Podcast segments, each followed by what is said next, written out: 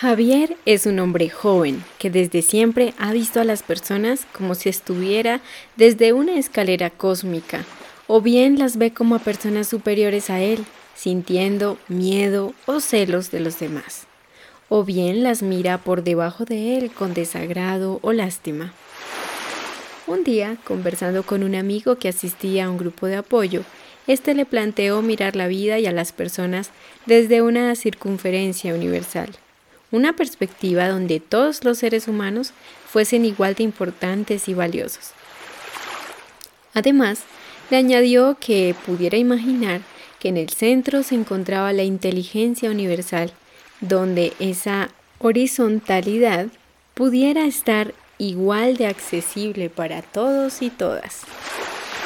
Javier le dijo a su amigo que para él era mucho más sencillo, porque a medida que conocía a más personas, antes, desde su escalera del ego, todo se desorganizaba. En cambio, desde la circunferencia universal, ésta simplemente se abría y ampliaba. Javier estaba sorprendido. Ya no tenía que batallar con esos extremos tan radicales entre la envidia, los celos y la prepotencia o la lástima. Para Javier, un nuevo universo se había abierto ante sus ojos. Su conciencia se había expandido. Hoy en día Javier ya no se aísla ni fanfarronea para hacerse notar. Ver a la humanidad como una esfera circular le ha permitido dejar de idealizar o reverenciar a algunos y dejar de despreciar y excluir a otros. En muchísimas ocasiones a lo largo de mi vida he tratado de ubicar a las personas en dos extremos, las personas que están en por encima de mí que considero que son más inteligentes, más exitosas, más bonitas, eh, que tienen más cosas, que triunfan. Y también está el otro extremo de las personas que considero que son, eh, sí, digámoslo directamente, ¿no? Aquellos que considero que no han triunfado, que han fracasado, que no saben, que no están expertos, no saben lo suficiente, que les falta algo.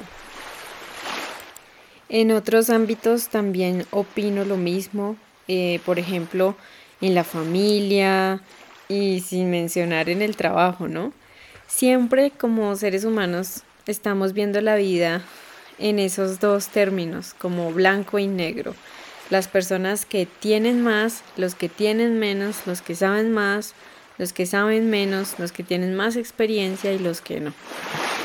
Cuando vamos creciendo, creo que también nos van inyectando este tipo de percepciones sobre la vida, sobre las personas, sobre las relaciones y empezamos también a definirnos dentro de esa escala, ¿no? También me empiezo a ubicar en dentro de esos dos eh, extremos y empiezo a sentir que o soy muy experta en algo o no sé absolutamente nada en algo y por ende no tenemos como un punto medio o un equilibrio en específico. Voy a abordar un poco al comienzo primero pues las relaciones familiares, ¿no? O las relaciones sociales, nuestros amigos, familiares, conocidos, etcétera. Donde cuando fuimos creciendo siempre nos hablaban de, del que tenía más plata, del que iba a mejores lugares, el que viajaba más, y también nos sentíamos menos, ¿no?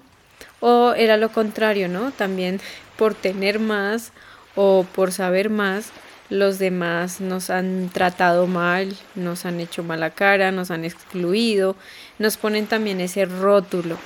Entonces en ambos extremos yo creo que se vive eh, prácticamente lo mismo, que por una polaridad rechace a otra.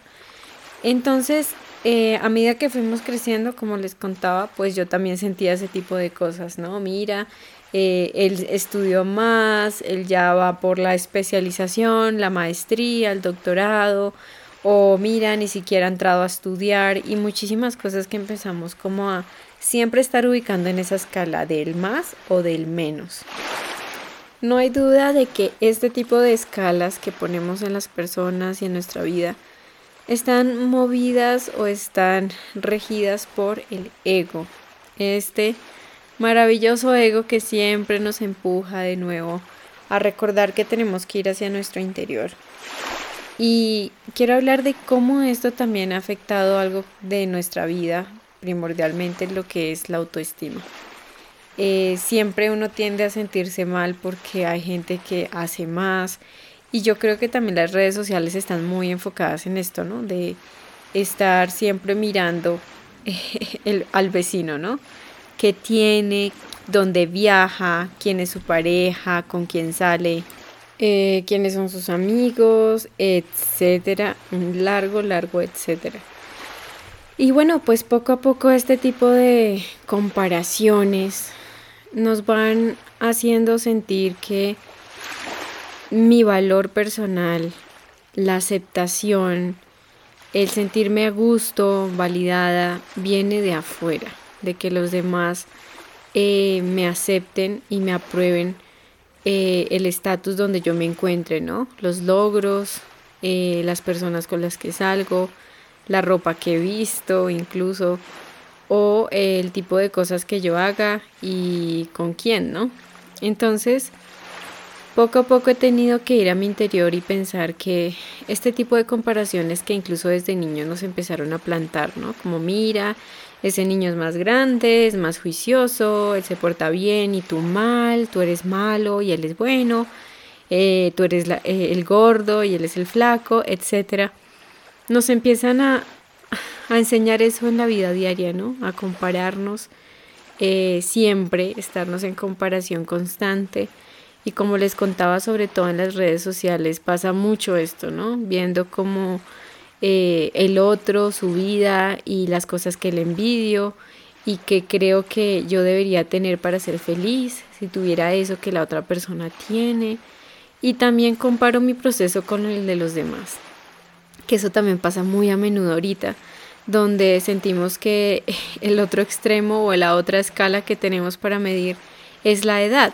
¿No? Como a mi edad yo ya debería tener esto, esto, esto y esto, ya debería haberme casado, tener hijos, o ya debería estar estudiando mi maestría, o ya debería estar trabajando en tal cosa, ya debería tener el carro, muchísimas cosas porque todo viene de compararnos con la gente, con los procesos de los demás, incluso, ¿no? Y yo quisiera saber en qué parte de este planeta dice que a tal edad todos los seres humanos de la Tierra tenemos que tener tales y tales y tales cosas. Siento que son creencias que nos han implantado, que la sociedad y todos en general hemos, eh, como que hemos conspirado para que eso sea así. En los niños también les sembramos eso.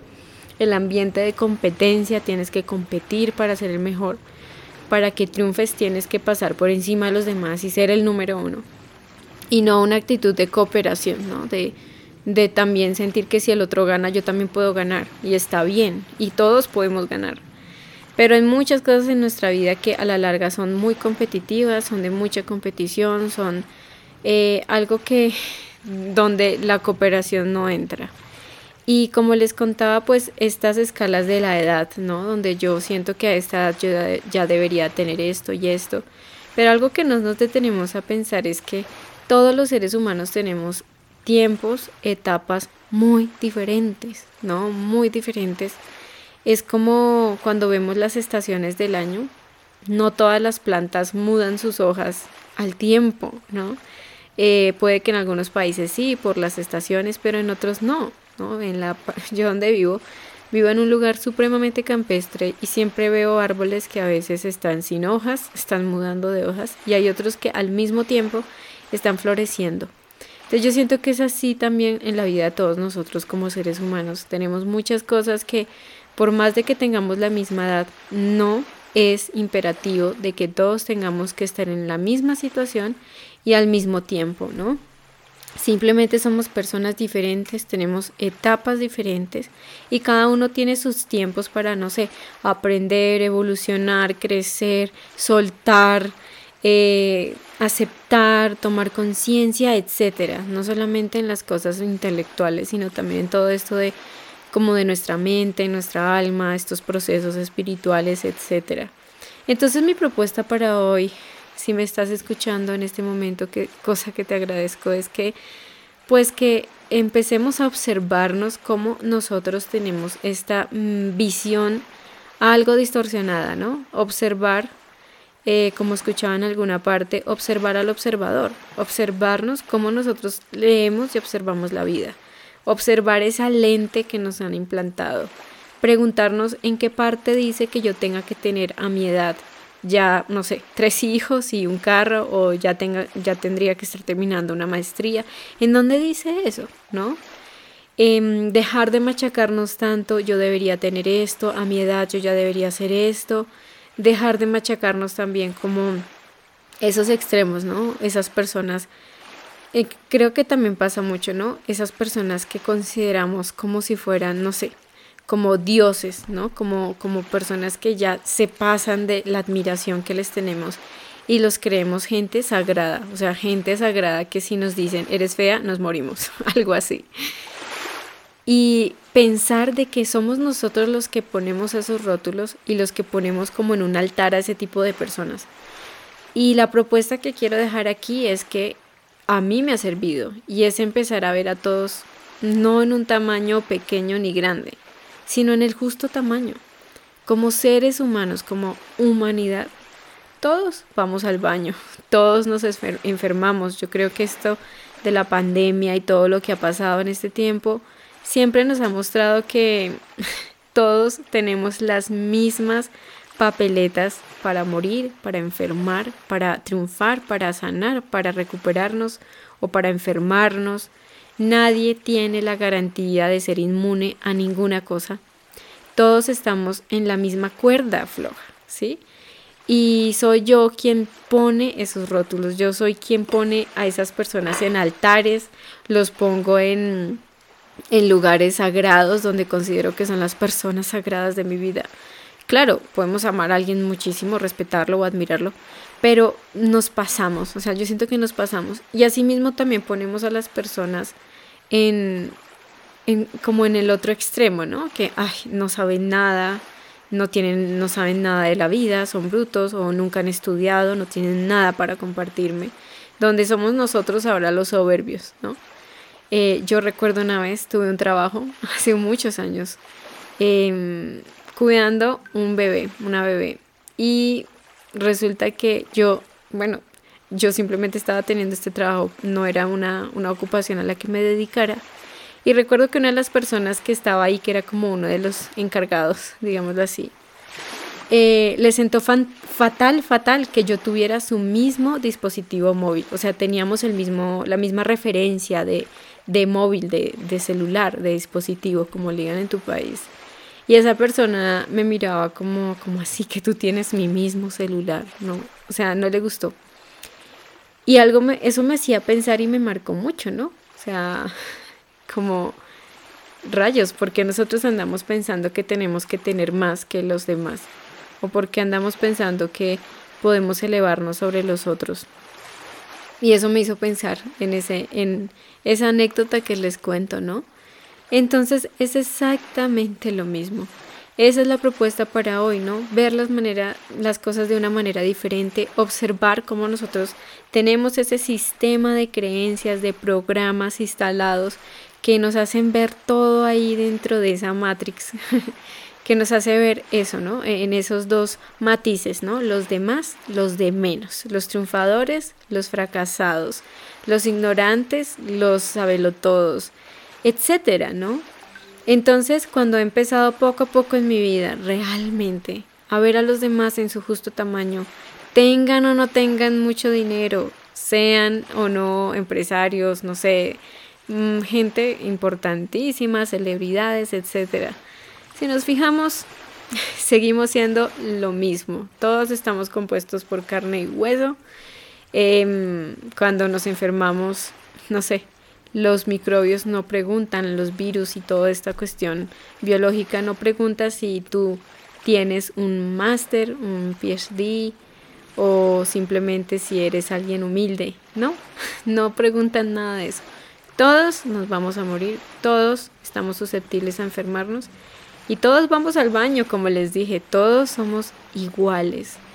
Y el verlo me ayuda, ustedes no se imaginan cuánto, verlo de esa manera, no despectivamente, empiezo a dejar de ver a las personas o también esas personas que nos dan mucho miedo, ¿no? Esas personas que nos intimidan en extremo y que, por ejemplo, en un trabajo, en una entrevista o en un emprendimiento, en una empresa, en algo, sentimos que nos van a despellejar vivos, porque soy yo el, la que le da el poder al otro para que con levantándome la ceja yo ya esté arrastrada en el piso y esté mal y esté triste y esté, mm, no sé, como decepcionada o desanimada porque no di la talla, porque no, no estuve a su altura y un sinfín de cosas.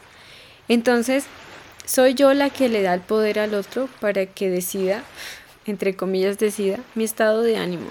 Entonces, asimismo, cuando tengo miedo de una persona o me genera intimidación, cuando yo pienso en esto, créanme que baja muchísimo como los nervios, la ansiedad, la angustia.